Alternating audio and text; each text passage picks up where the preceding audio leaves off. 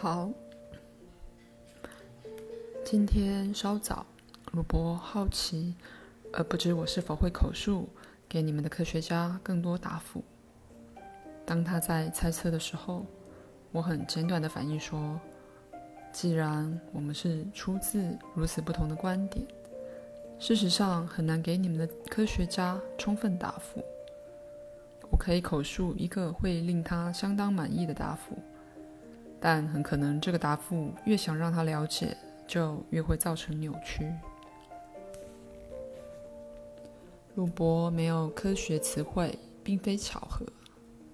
虽然他的确拥有一个科学且直觉的心智，想要以科学用语，如他们目前所被了解的，来描述实相这个企图。本身就对这个词汇付出了他所不值得的尊敬，因为那种词汇自动地把较大观念缩小，以适合他的严苛。换言之，这种企图更加重了思考，思考一个仿佛客观的宇宙，并且以一种客观的方式去描写宇宙的问题。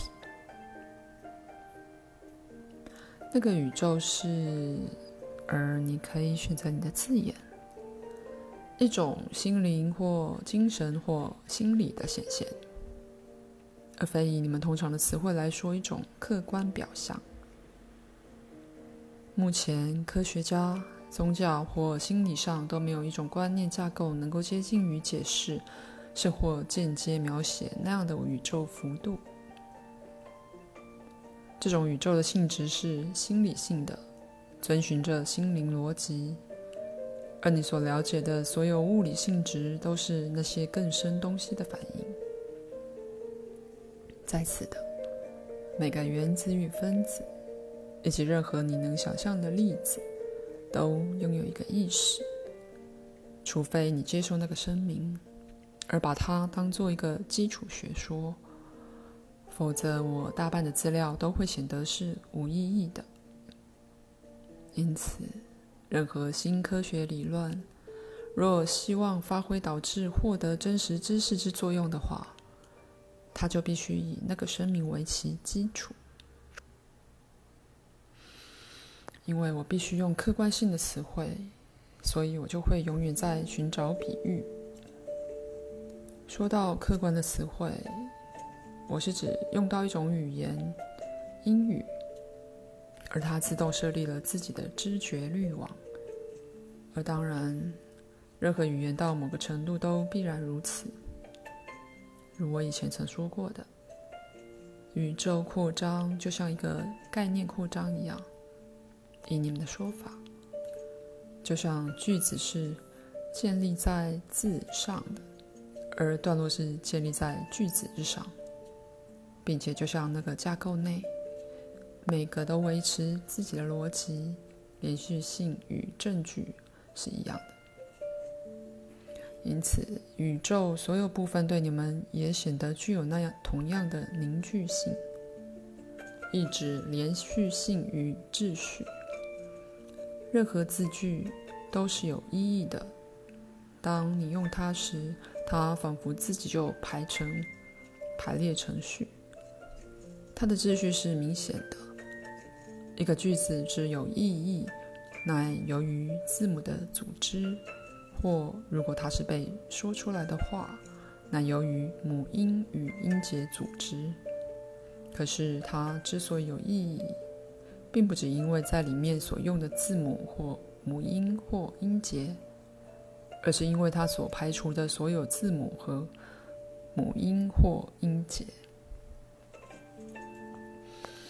这同样也适用于你们的宇宙。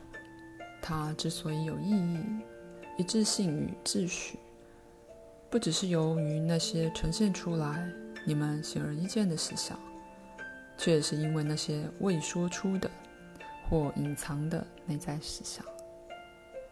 以科学的说法，我不只在说那些隐藏的变数，也并没在说这宇宙是一个幻想。而是一个心理上的实相，在其中，客观性是心理创造的结果，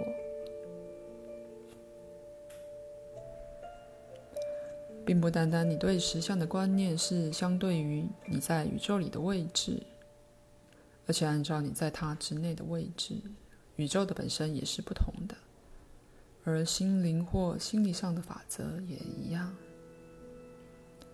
宇宙与形形色色的秩序、知觉与组织打交道，每一个都依赖另一个，